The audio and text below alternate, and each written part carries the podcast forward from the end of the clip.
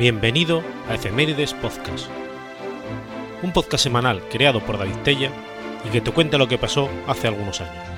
Episodio 64, semana del 6 al 12 de marzo.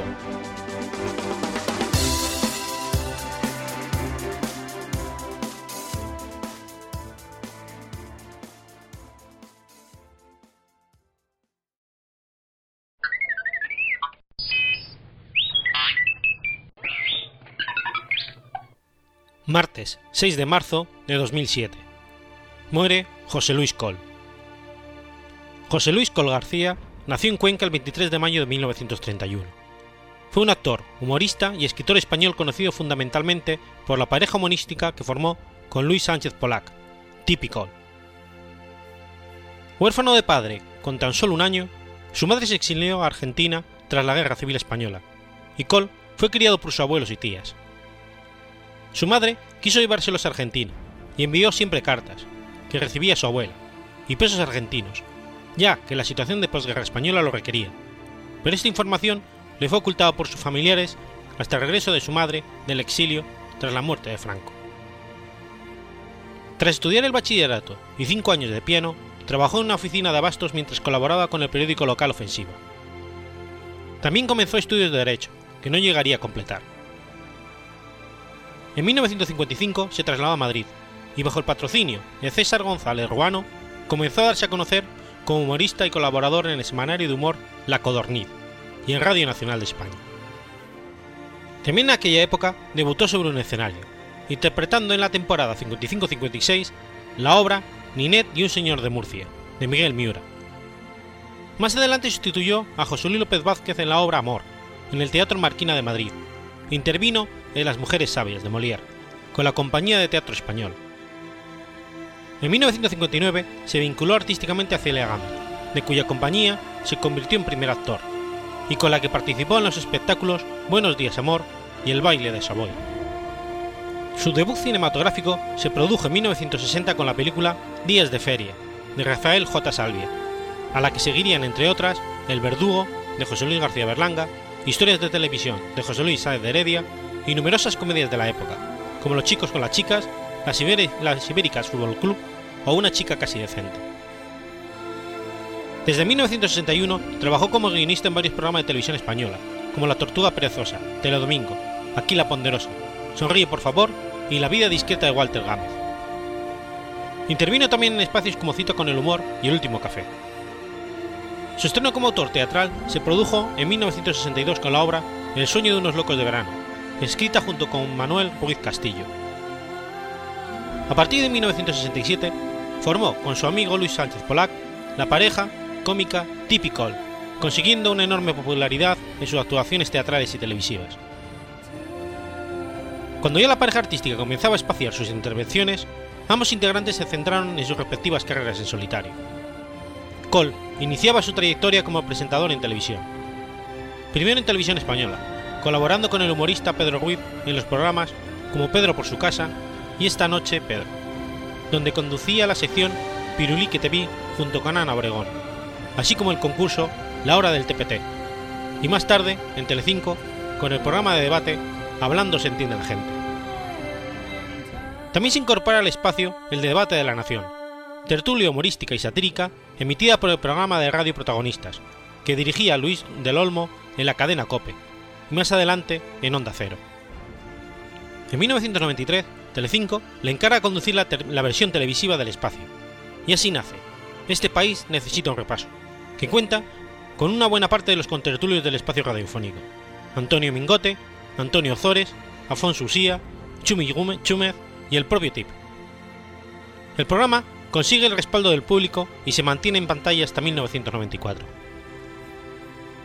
Tras la cancelación de Este país necesita un repaso, Cole intervendría en otros programas que sin embargo no cosecharon un gran éxito de audiencia, como Vaya Nochecita con Pepe Carroll o Sonrisas de España con Paula Vázquez, ambos en Antena 3. La muerte de su pareja artística Tip en 1999 fue, según dijo, uno de los hechos más tristes de su vida.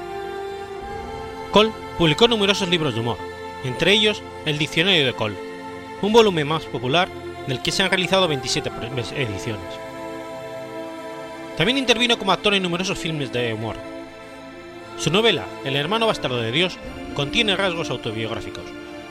Pone en escena un espectáculo homenaje en Barcelona, compartiendo anécdotas de casi tres décadas de hermanamiento profesional con Luis Sánchez Polac.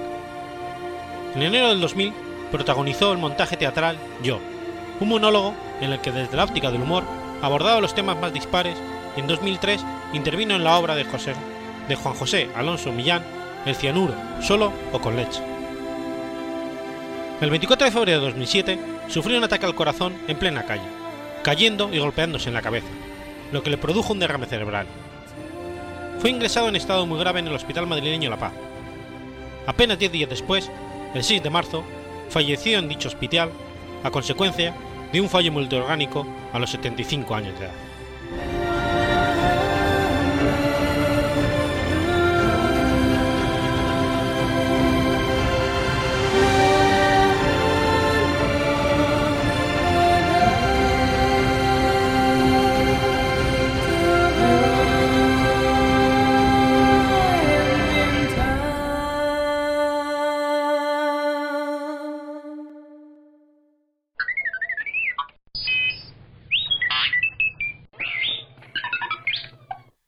Jueves 7 de marzo de 1912. Roland Amundsen anuncia el descubrimiento del Polo Sur. Rod Edegre Gravin Amundsen nació en Noruega el 16 de julio de 1872. Fue un explorador noruego de las regiones polares. Dirigió la expedición a la Antártida que por primera vez alcanzó el Polo Sur. Amundsen fue el cuarto hijo del propietario de barcos y capitán de marina Jens Amundsen. Su madre, Gustava Salkist intentó mantenerlos lejos del mar y deseaba que estudiara medicina. Cuando Fridtjof Nansen regresó triunfante a Noruega después de cruzar en 1882 la isla de Groenlandia en esquís, Amundsen decidió convertirse en explorador polar. En 1890 comenzó a estudiar medicina cumpliendo el deseo de su madre, pero tras la muerte de esta, en 1893, suspendió los exámenes escolares y más tarde abandonó la universidad. A los 20 años se embarcó en un barco de cazadores de focas para continuar su aprendizaje como marinero.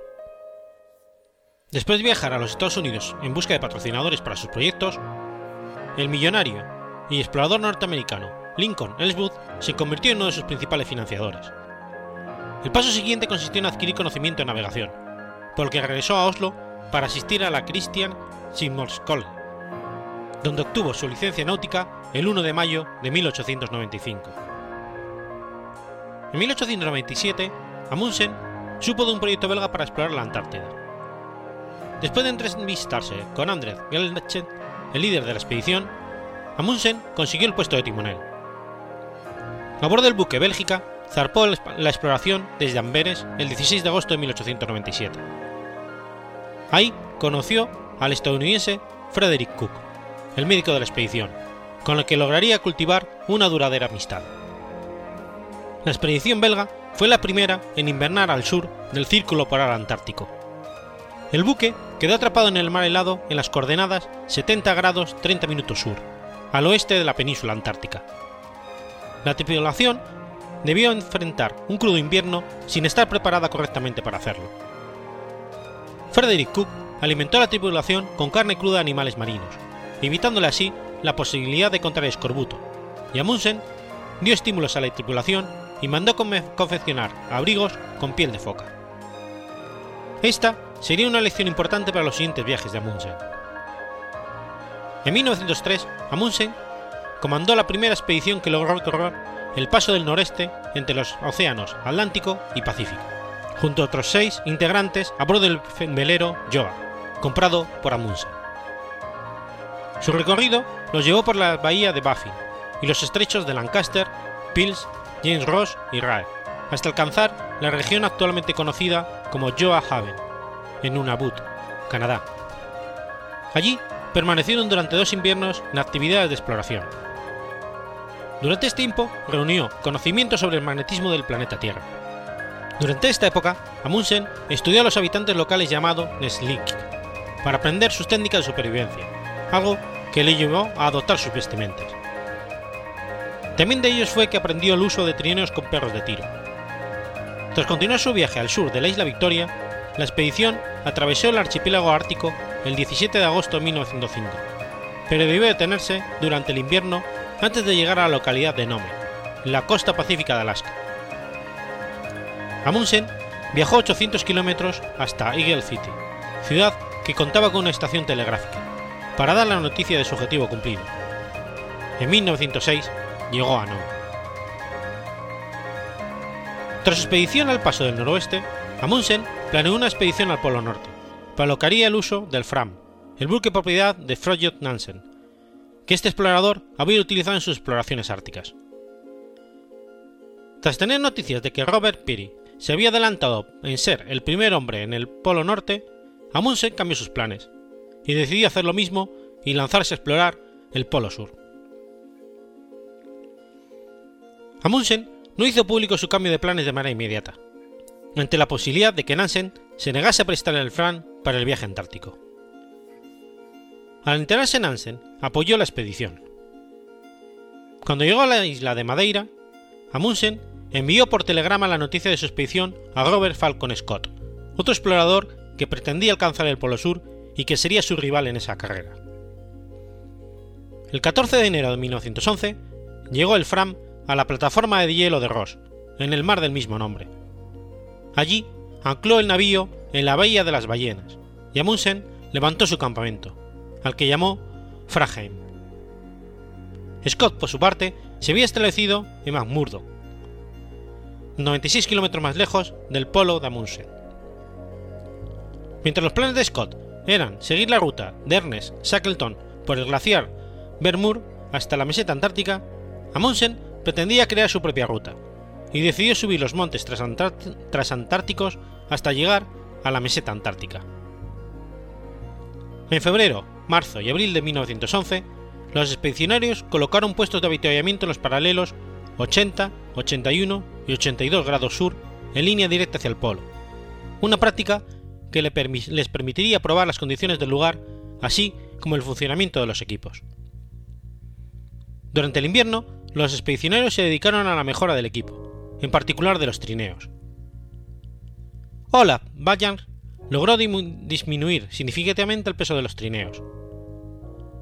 El 4 de febrero de 1911, una parte del equipo de Scott realizó una visita amistosa en barco al Franheim.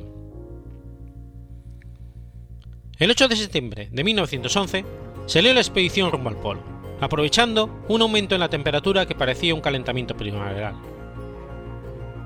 El equipo consistía en ocho personas: Olaf Bajjalan, Elmer Hansen, Sbre Hassel, Oscar Wisting, Jorgen Stumberud, Ismail Johansen, Christian Prestup y Amundsen. Poco después de la salida, las temperaturas bajaron drásticamente, por debajo de los 51 grados bajo cero. El 12 de septiembre alcanzaron el puesto 80 grados sur, dejaron sus suministros y regresaron rápidamente a Fragen. El resultado de esta malograda expedición fue el desencuentro entre Amundsen y Johansen, quien fue expulsado del equipo del Polo Sur.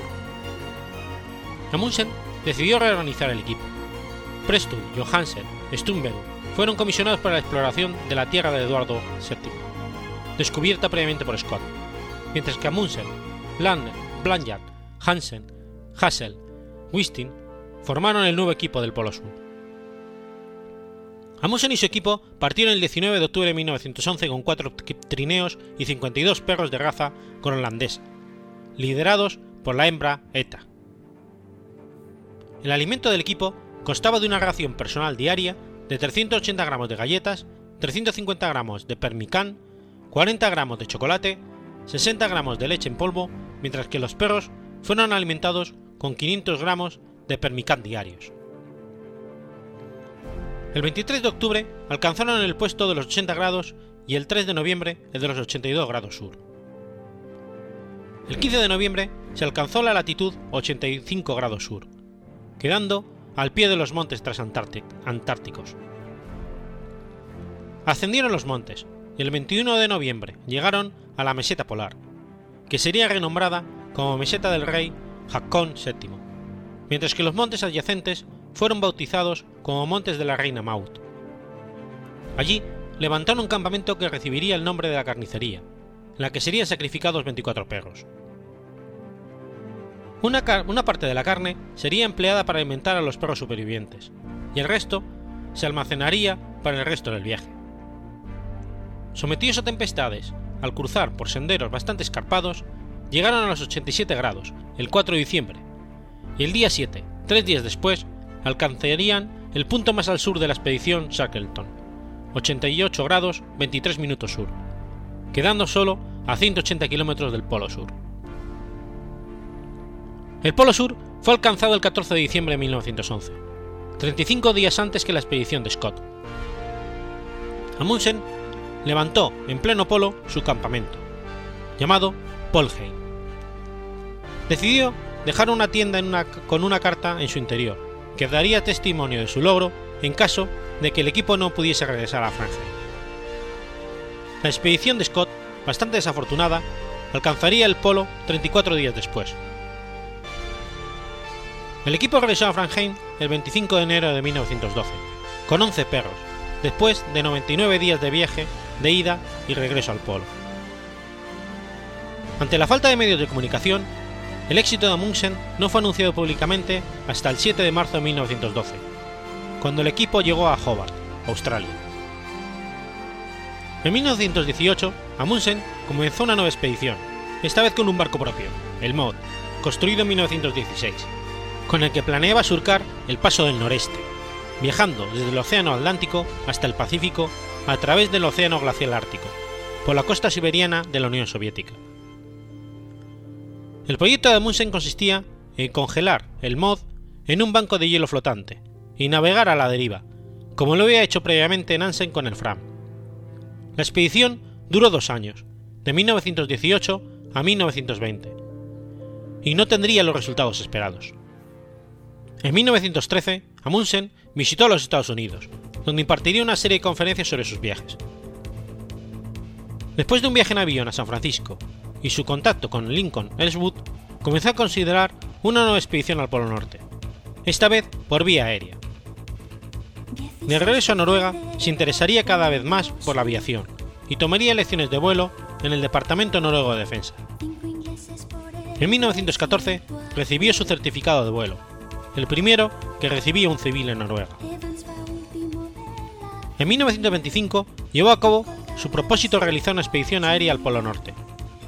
Junto con Lincoln Eswood, Alhan Lanchen, Liv Drischon y dos acompañantes más salieron de Naya Latsum en dos aviones, el N-24 y el N-25, con destino a Alaska. El equipo alcanzó los 67 grados 44 minutos norte, la latitud más septentrional alcanzada por un avión en ese tiempo. Los aviones aterrizaron a unos 150 kilómetros del Polo Norte, y eventualmente las tripulaciones se reunieron. El N-24 se averió, y el equipo trabajó durante cuatro semanas tratando de limpiar el hielo para crear una improvisada pista para el despegue. Con una ración diaria de 400 gramos de alimento, el equipo logró retirar 700 toneladas de hielo. Los seis hombres abandonaron el N-25 y lograrían abandonar el lugar gracias a la maniobra del piloto Richard Larsen, que logró despegar con exceso de peso. Su regreso a Spitsbergen fue recibido con regocijo, pues se creía que se había extraviado para siempre. Esta expedición está narrada por el propio Amundsen en su libro Al Polo Norte en avión.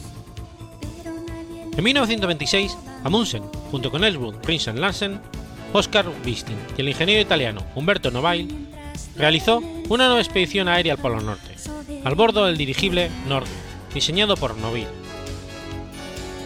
Salieron de Spitsbergen el 11 de mayo de 1926 y regresaron a Alaska dos días después, pasando por el Polo Norte. Amundsen y Wisting se convirtieron en los dos primeros hombres en alcanzar ambos polos. Esta expedición está narrada por Amundsen en su libro sobre el Polo Norte en dirigible, Después de la expedición en dirigible, ocurrió un desencuentro entre Amundsen y Neville, motivado por desacuerdos sobre quién, a quién pertenecía el honor de haber surcado el, Ártico. Al año siguiente, Neville encabezó su propia expedición ártica a bordo del dirigible Italia. Al regresar del Polo Norte, el dirigible se perdió, y Amundsen formaría parte del equipo de rescate que salió de Tromsø el 18 de junio de 1928 a bordo del hidroavión francés Latam. Poco tiempo después, se encontró cerca de la costa de Tromsø un flotador de dicho hidroavión. La creencia fue que el hidroavión se estrelló en el mar de Barents, cerca de la isla de Borchonoya, y que Amundsen falleció en el accidente. Las misiones de rescate por parte del gobierno noruego finalizaron tres meses después, en septiembre, cuando se perdió toda esperanza de encontrar con vida al explorador. Su cuerpo nunca fue encontrado.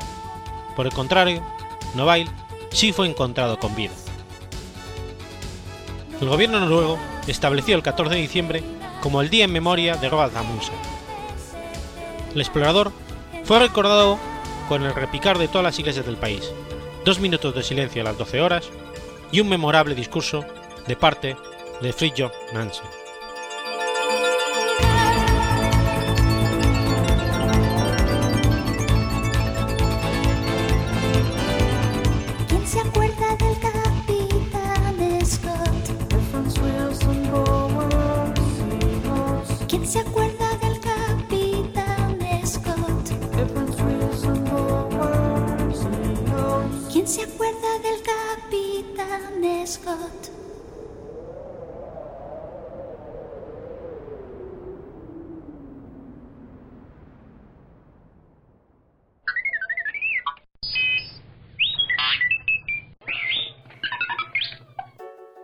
Viernes 8 de marzo de 1889.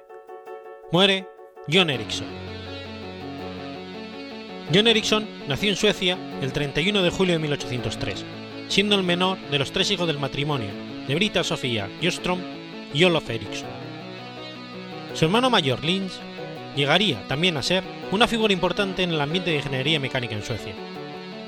El padre trabajaba como supervisor en una mina, pero perdió su dinero en especulaciones financieras y decidió mudarse junto con su familia a Forsvik en 1810, buscando mejorar su situación.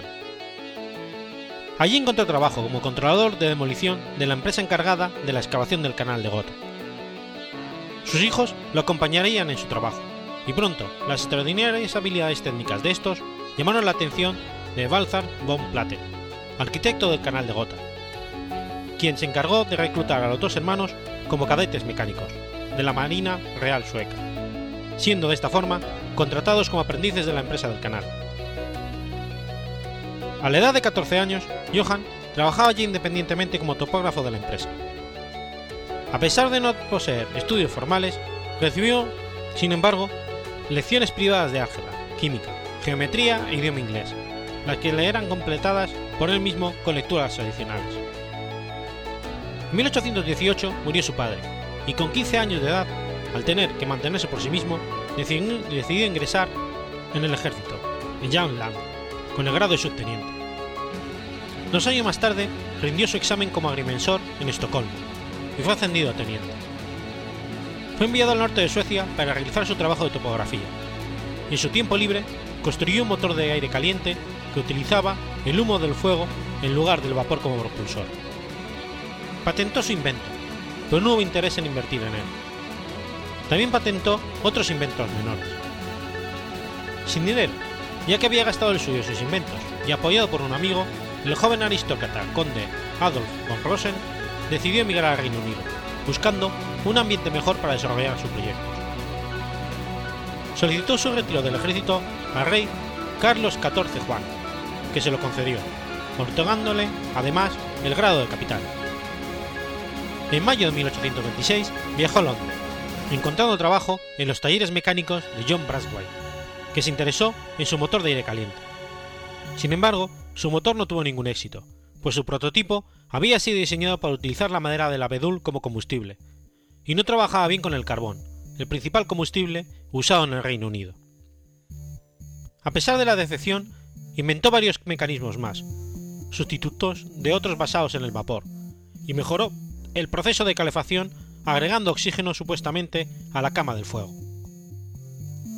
En 1829 se realizó un concurso de locomotoras en la localidad de Rainhill, siendo el premio la suma de 500 libras. En un periodo de 70 días, junto a John Braithwaite, construyeron una con el motor diseñado por él, a la que llamaron Novelty, con la cual llegaron a la competencia final junto a la locomotora Rocket, del inventor Joseph Stephenson, quien había construido la primera línea de ferrocarril de uso público en el mundo. Novelty era más rápida y más potente que Rocket, alcanzando la increíble velocidad para la época de 50 km por hora, pero lamentablemente una de sus turbinas falló y la locomotora se detuvo, perdiendo así el merecido premio. Al año siguiente construyeron la que sería la primera máquina de vapor diseñada para apagar incendios, la que mediante un mecanismo doble de pistones con una cámara de presión de aire lograba una presión constante de 680 litros por minuto y un chorro de agua de 30 metros. Iba montada en un carro de tracción animal con suspensión en sus ruedas, y demoraba solo 10 minutos en alcanzar la presión adecuada. Sirvió exitosamente en varios incendios de Londres, pero no logró interesar a las autoridades. Sin embargo, una de ellas fue comprada por el rey de Prusia en 1832, siendo Berlín la primera capital mundial en poseer una. Pero el esfuerzo económico realizado por John Ericsson fue demasiado, al adquirir una deuda con altos intereses que no pudo cancelar, lo que le llevó a sufrir una condena por un periodo en la cárcel. Sin embargo, esto no desanimó al inventor, que comenzó a desarrollar un sistema de propulsión para barcos impulsados a vapor y reemplazar la rueda de paletas por la que sería su invento más conocido, la hélice naval, la cual patentó en 1836. Ese mismo año se casó con, con Amelia Bryan, pero el matrimonio solo duró tres años. La hélice naval llamó la atención del cónsul de Estados Unidos en Liverpool, Francis Ogden, que decidió invertir en este proyecto, financiando la construcción de una pequeña embarcación impulsada por la hélice naval. En 1837, la embarcación realizó una exitosa prueba en el Támesis, llamando mucho la atención del público, pero despertando nulo interés entre autoridades e inversionistas. John mejoró el diseño de la nave con dos hélices que se movían en diversas direcciones. Sin embargo, el almirantado británico rechazó el invento. Este rechazo lo condujo a un contacto con el capitán de la Armada de los Estados Unidos, Robert F. Stockton, que conocía la propulsión del vapor diseñado por Edison y le sugirió que llevara su invento a los Estados Unidos de América, donde sería bien recibido. Ericsson se mudó a Nueva York en 1839. El plan de Stockton consistía en que Edison supervisara el desarrollo de unas nuevas clases de fragatas, mientras Stockton usaba sus conexiones políticas para conseguir recursos económicos. Finalmente, tras la selección del presidente John Tyler, los fondos fueron asignados para desarrollar un nuevo diseño. Desafortunadamente, recibieron solamente la financiación para un velero de 700 toneladas en lugar de una fragata. El velero de guerra se convirtió en el USS Princeton, nombrado así por la ciudad natal de Stockton. Hicieron falta casi tres años para terminar la nave, probablemente el buque de guerra más avanzado de su época. Además de las hélices, fue diseñada originalmente con un cañón de 12 pulgadas, con un sistema mejorado de carga, en una torreta giratoria. Otra innovación en el diseño de la nave incluyó una chimenea plegable. Las relaciones entre Ericsson y Stockton se fueron haciendo más tensas en el tiempo. Conforme se acercaba el término de la construcción de la nave, Stockton presionó a Ericsson para que se retirara del proyecto, intentando atribuirse todo el mérito ante terceros, y ocultando el hecho de que fue Ericsson el inventor primario. Stockton llegó a diseñar un segundo cañón de 12 pulgadas para ser montado sobre el USS Princeton. No llegó a comprender el diseño del primer arma, con lo que esta segunda arma no llegó a funcionar correctamente. La nave tuvo un enorme éxito desde su presentación. El 20 de octubre, el USS Princeton ganó una competición de velocidad contra el barco de ruedas de paleta británico SS Great Western, considerado hasta entonces el más rápido vapor. Durante la demostración del arma de Stockton, esta explotó, matando al secretario de Estado Albert P. Husson y al secretario de Marina Thomas Gilmer, así como a otras seis personas. Stockton culpó del desastre a Erickson, rechazó pagarle y haciendo uso de su influencia política consiguió que la Armada estadounidense tampoco le pagara. En consecuencia, el inventor desarrolló un profundo rechazo por la Armada de los Estados Unidos. En 1848 obtuvo su ciudadanía estadounidense. En 1852 desarrolló el motor del aire caliente, que utilizaba aire caliente en lugar de vapor como propulsión, inspirado probablemente en el motor de humo de fuego que ya había diseñado en Suecia. Este motor tampoco tuvo ningún éxito. No obstante, recibió el premio Rumford de la Academia Estadounidense de las Artes y las Ciencias en 1862 por este invento.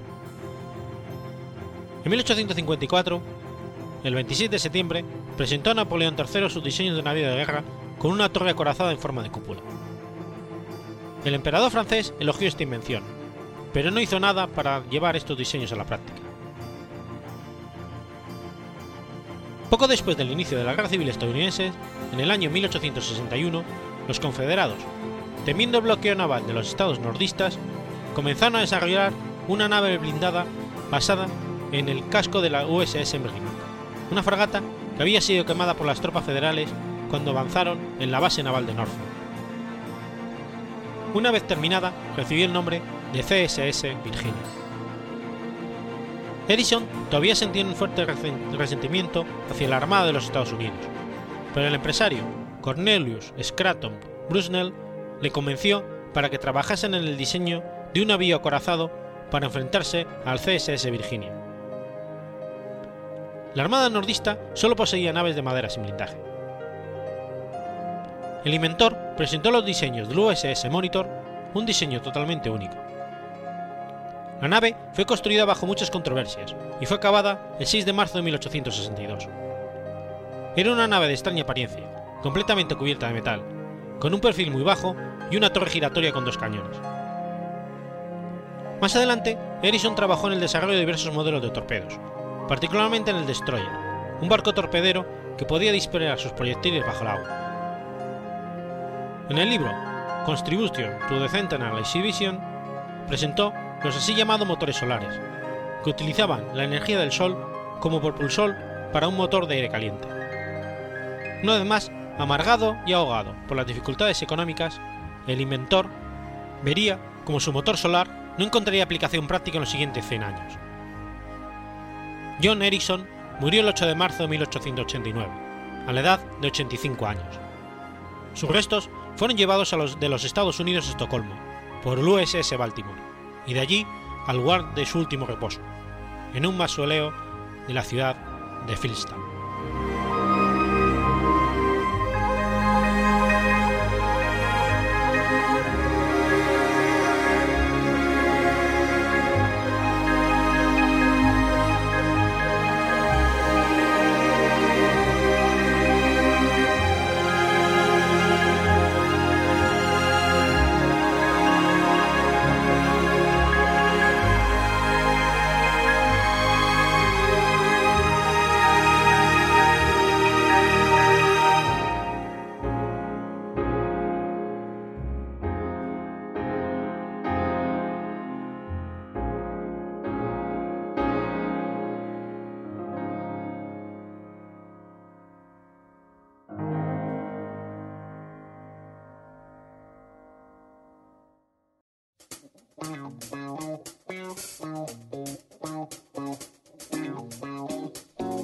¿Conoces la Asociación de Escuchas de Podcasting? Asespod es el primer lugar de encuentro para todas aquellas personas que escuchan este formato de audio.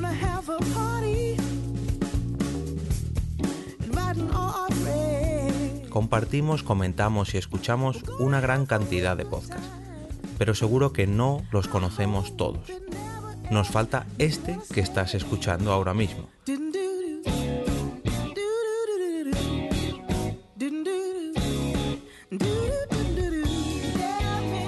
Queremos que tú, oyente de este podcast, formes parte de todo esto. Asociate gratis en nuestra web, asespod.org. Búscanos en las redes sociales, Twitter, Facebook y Google ⁇ Recuerda, asespod.org.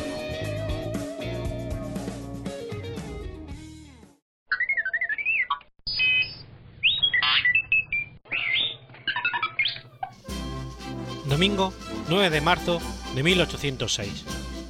Muere Federico Gravina,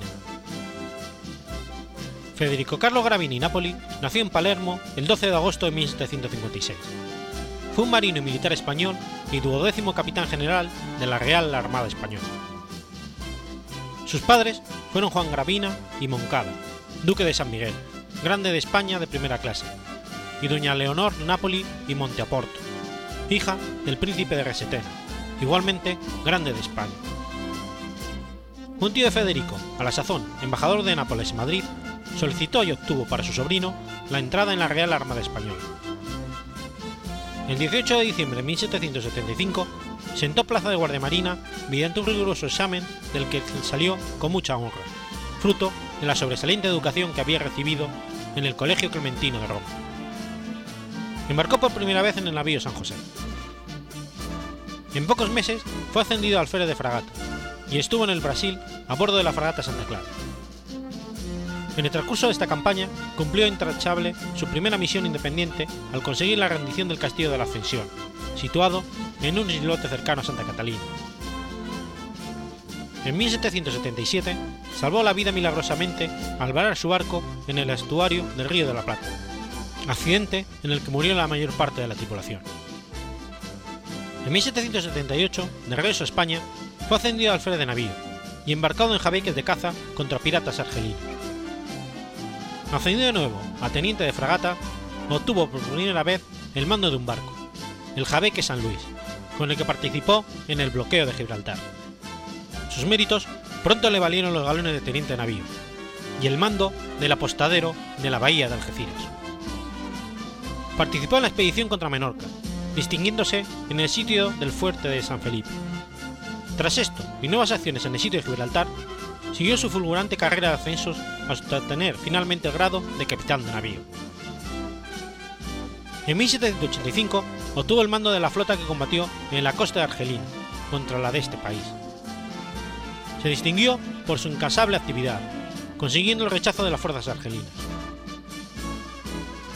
En 1788 llevó a Constantinopla al embajador Yusuf Afendi. Allí inició observaciones astronómicas y escribió una memoria, iniciando su trayectoria como estudioso. Tras esto, mereció el ascenso a brigadier. Por estas fechas tuvo lugar la muerte del monarca Carlos III de España, siendo la fragata de Gravina Paz la primera en llevar la noticia a las colonias. Al hacer el viaje Cádiz-Cartagena de Indias, La Habana-Cádiz, en menos de tres meses. En 1790 recibió por primera vez el mando de un navío, el Paula. Con este participaría en la evacuación de Orán, protegiendo la retirada del ejército que abandonaba esas posesiones africanas y se embarcaba hacia Cartagena. Tras ser promovido a jefe de escuadra, viajó a Inglaterra con el objetivo de extender sus conocimientos de náutica y tácticas navales. Fue recibido con los mayores honores. A su regreso, obtuvo el mando de cuatro navíos, con los que pasó al Mediterráneo y tomó parte activa, destacada, en la guerra contra Francia revolucionaria. Su navío insigne fue el San Hermenegildo, con 112 cañones. En 1796, tras ser ascendido a teniente general, España firmó el Tratado de San Ildefonso con Francia, entrando en guerra contra Gran Bretaña.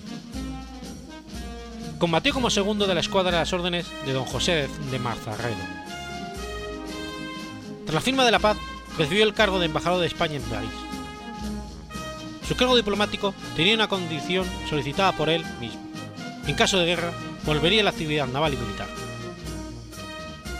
Abiertas las hostilidades con Gran Bretaña, Gravina se trasladó a Cádiz y tomó el mando de la flota de guerra española.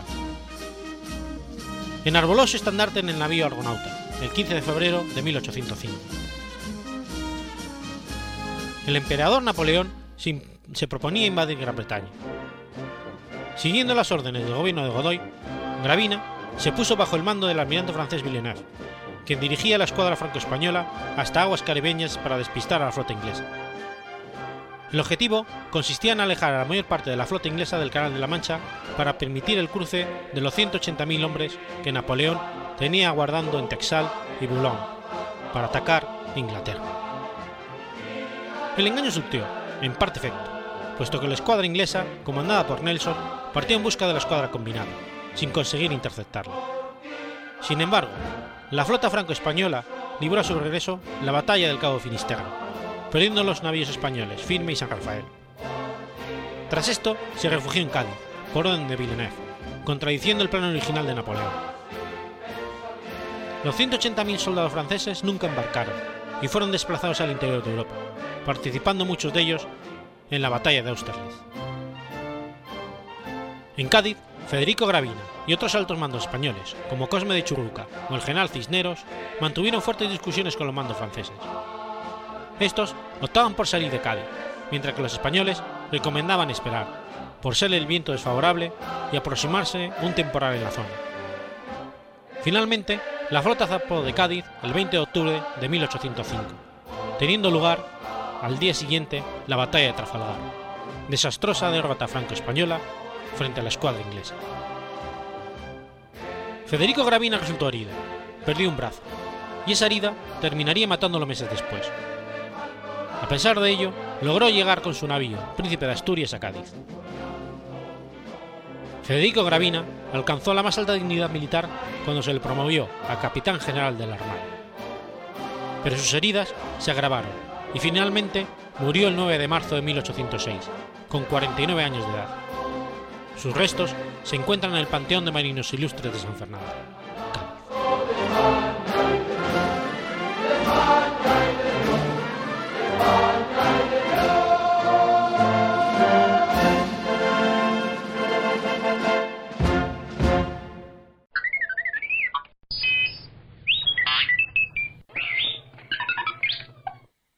Alcalá de Henares, martes 10 de marzo de 1503. Nace Fernando I de Habsburgo. Fernando I era el nieto preferido de Fernando el Católico y fue educado a la española por su abuelo. En un principio fue investido como regente, en un testamento dado en 1512, hasta la llegada de Carlos a España en 1517. Pero el anciano rey lo revocó antes de morir, favoreciendo a su hermano Carlos, educado en Flandes. En 1518 fue enviado a Flandes por los, por los, consejeros de Carlos I con el ánimo de alejarlo de sus numerosos partidarios, que lo consideraban, por su educación española, como el auténtico príncipe nacional.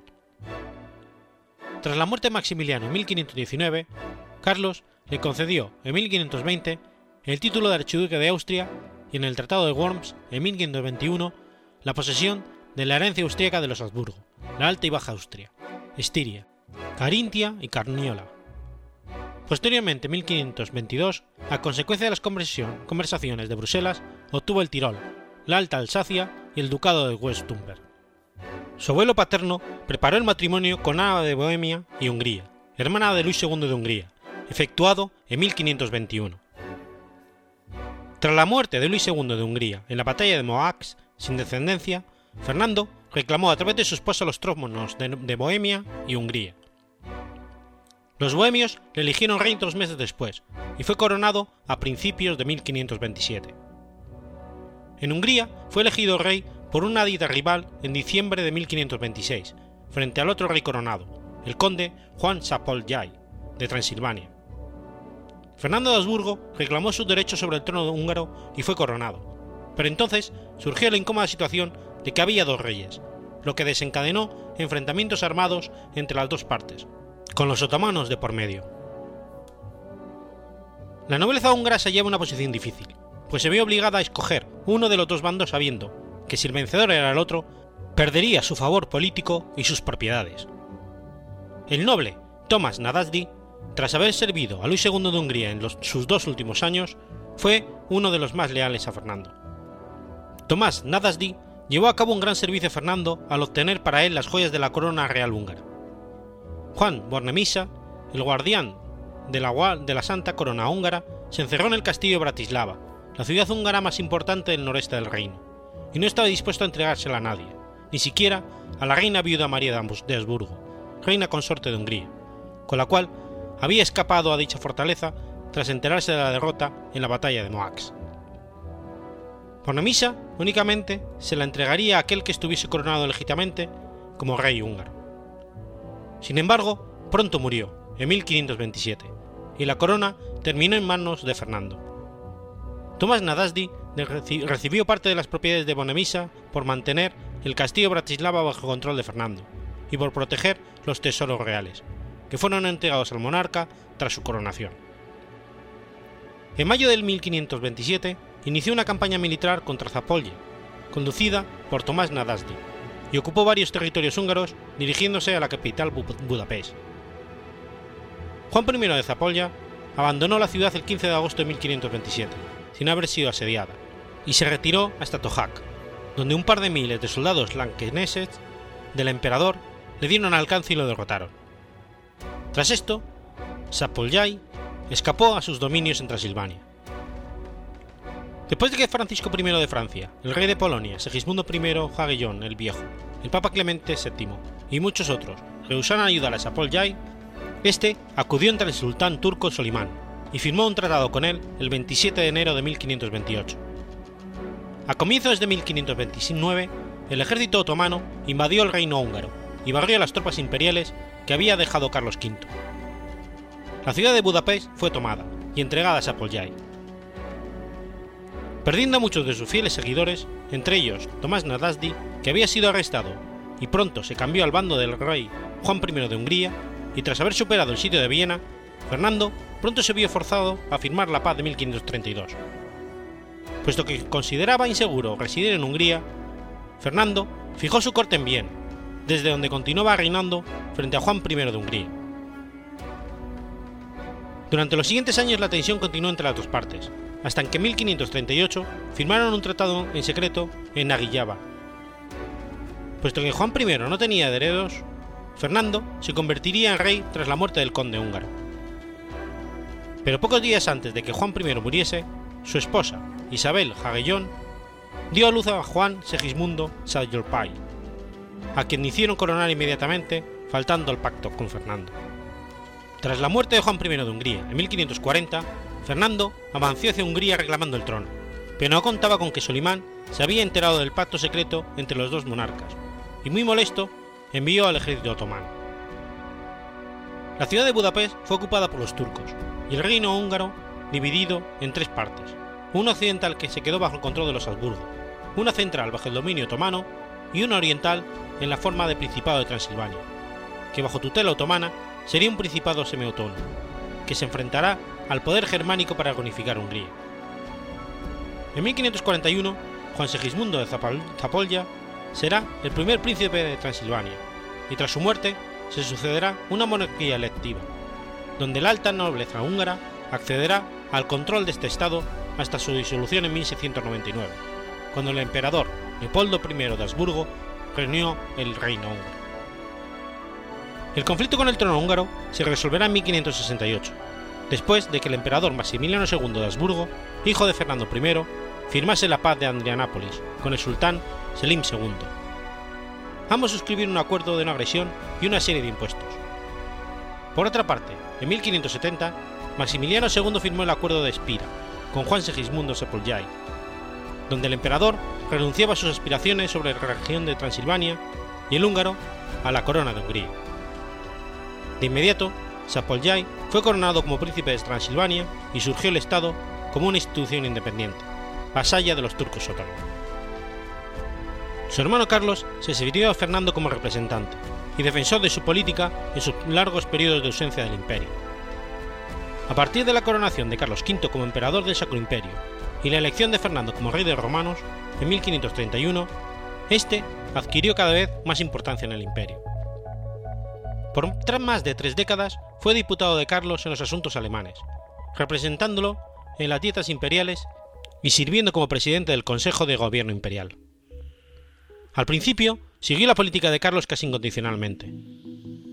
Hostil hacia el protestantismo, cargó con alguna responsabilidad por la sucesión luterana de la Dieta de Spira en 1529, y después de perder Gutenberg ante el Landbrag luterano Felipe el Magnánimo de Hesse en 1534, ayudó al emperador en la derrota de la Liga Protestante de Esmalcalda en 1546.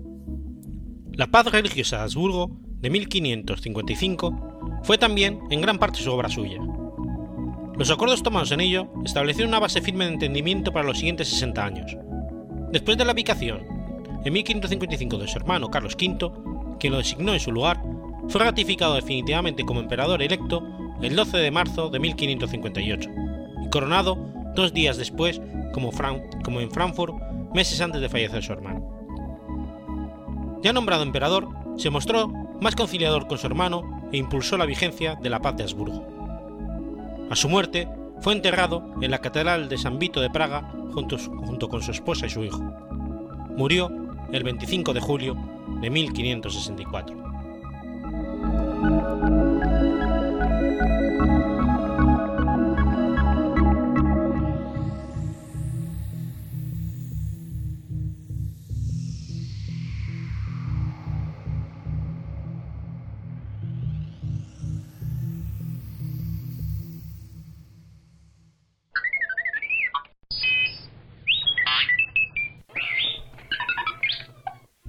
Sábado 11 de marzo de 1922.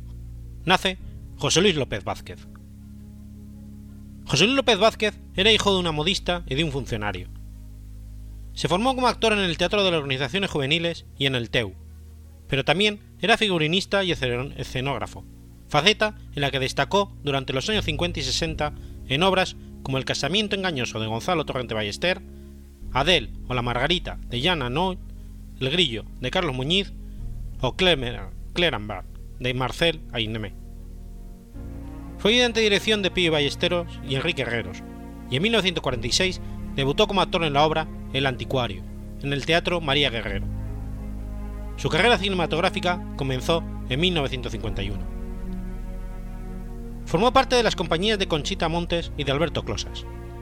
En el cine interpretó en un principio papeles cómicos haciendo pareja con Gracita Morales, pero hacia los años 60 empezó a actuar en películas dramáticas y llegó a aparecer en más de 200 largometrajes, de los que rodaba varios al año. En 1971 apareció como actor en nada menos que 11 films. La mayoría son comedias al uso, filmadas por los prolíficos directores José María Forqué, Pedro Lazaga y Mariano Ozores, pero otras veces son trabajos de más entidad, para directores como Carlos Saura, Germe de Armiñán, Pedro Lea, Antonio Mercero Manuel Gutiérrez Aragón, Mario Camus, Juan Antonio Bardem, Marco Ferreri y Luis García Berlanga. Entre sus trabajos para el cine destacan títulos como Plácido, El Verdugo, Pipermin Frappé, Atraco a las Tres, La Prima Angélica, Mi querida señorita y la trilogía de Patrimonio Nacional de Luis García Berlanga, con quien llegó a rodar 10 películas. También interpretó mediometrajes. En este género fue el protagonista de La Cabina, de Antonio Mercero, que ganó un Emmy en 1973 y es considerado, hoy por hoy, un clásico del cine de terror. También ha trabajado con directores americanos, como George Cukor, en Viajes con mi tía, quien intentó llevárselo a Hollywood, aunque López Vázquez decidió quedarse en España. En 1971 participó en Las Petroleras, junto a dos de los ex símbolos del cine europeo, Brigitte Bardot y Claudia Cardinale. En televisión protagonizó la serie Este señor de negro y los ladrones van a la oficina. Estuvo casado con María Ventura y luego se relacionó con Catherine Maguerus, con la que no pudo casarse debido a la inexistencia del divorcio, y de la que tuvo dos hijos, José Luis, dedicado al cine, y Virginia, fallecida en 1994. Posteriormente tuvo otras dos hijas con la periodista Flora Aguilar. En sus últimos días se relacionó con Carmen de la Maza. El actor falleció el 2 de noviembre de 2009, a los 87 años, tras una larga enfermedad. Su capilla ardiente se, se instaló en el Teatro María Guerrero de Madrid, donde había debutado cuando tenía 18 años de edad. El 4 de noviembre de 2009 fue enterrado en la intimidad.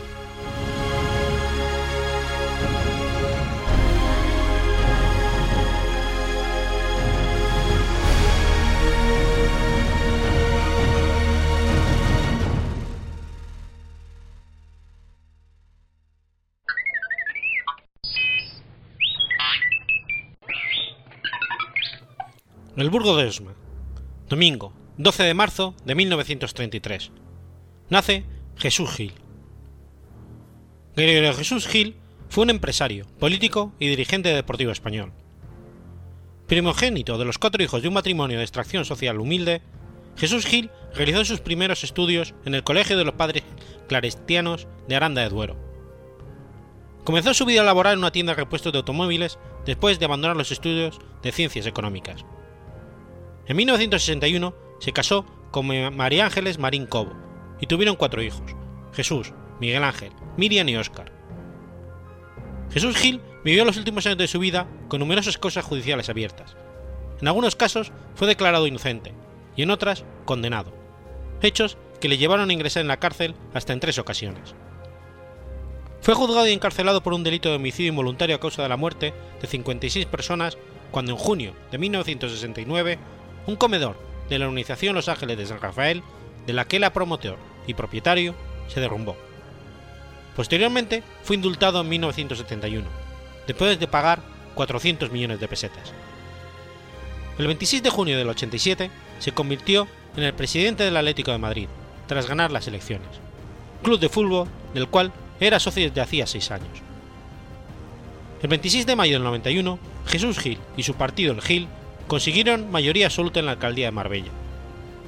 En ese mismo verano, incluso llegó a presentar un programa de televisión, Las noches de tal y tal, emitido desde esa ciudad para la cadena Telecinco.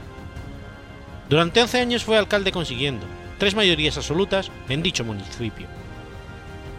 Además, desempeñó la presidencia de la Mancomunidad de los Municipios de la Costa del Sol entre 1995 y 1999. En 1999 ingresó en prisión, al ser imputado por delitos de malversación de caudales públicos y falsedad en documento público. En octubre del 2000 fue condenado a 28 años de inhabilitación y 6 meses de arresto por cuatro delitos de prevaricación, por lo que se le vería obligado a abandonar la alcaldía de Marbella, relativos al caso Camisetas, por el desvío de 400 millones de pesetas del Ayuntamiento marbellí al Club Atlético de Madrid. Jesús Gil estuvo en prisión preventiva la semana del 16 de abril de 2002, por la malversación de 4.442 millones de pesetas del Ayuntamiento de Marbella, acometido entre los años 91 y 95. Abandonó la alcaldía el 24 de abril de 2002, tras confirmarse la sentencia por el Tribunal Supremo, además de haber sido encarcelados preventivamente seis de sus colaboradores el día 18 del mismo mes. En su despedida de la alcaldía fue victoriado por sus seguidores. El 13 de diciembre de 2002 fue asuelto por la Audiencia Provincial de Málaga junto con Julián Muñoz por el caso Jinete, alcanzando la séptima victoria contra la Fiscalía Anticorrupción según sus palabras. Durante su gestión al frente del Atlético de Madrid, el club ganó una liga y tres copas del Rey, consiguiendo en este último año el doblete. Pero también bajo su mandato, el club descendió de categoría, jugando así por primera vez desde el 34 en segunda división. En la temporada 2001-2002 lograría de nuevo el ascenso, con Luis Aragonés como técnico. El 22 de diciembre del 99, el juez de la Audiencia Nacional, Manuel García Castellón, decretó el cese del Gil al frente del Atlético Madrid y la intervención judicial del club, nombrando como administrador a Luis Manuel Rubí. El club atravesó un momento extremadamente delicado. Finalmente, el 11 de abril de 2000, el juez acordó reponer en sus puestos a los, a los mandatorios rojiblancos, y al día siguiente Jesús Gil asumió de nuevo la presidencia. El 27 de mayo de 2003 presentó su dimisión como presidente, sustituyéndole en el cargo Enrique Cerezo. El 9 de mayo de 2004 le sobrevino una trombosis cerebral mientras se, se encontraba en su finca de Valdeolivas. Falleció en Madrid el 14 de mayo, a consecuencia de un paro cardíaco, consecuencia de dicho fallo cerebral.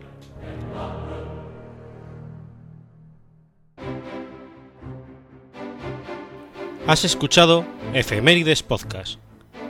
Si quieres ponerte en contacto conmigo, puedes hacerlo por Twitter a la cuenta arroba efemeridespod o mi cuenta personal, arroba telladavid, o por correo electrónico a la dirección efemeridespod.gmail.com. También puedes visitar la página web efemeridespodcast.es. Y recuerda que puedes suscribirte por iTunes y por iBox, y tienes un episodio nuevo cada lunes.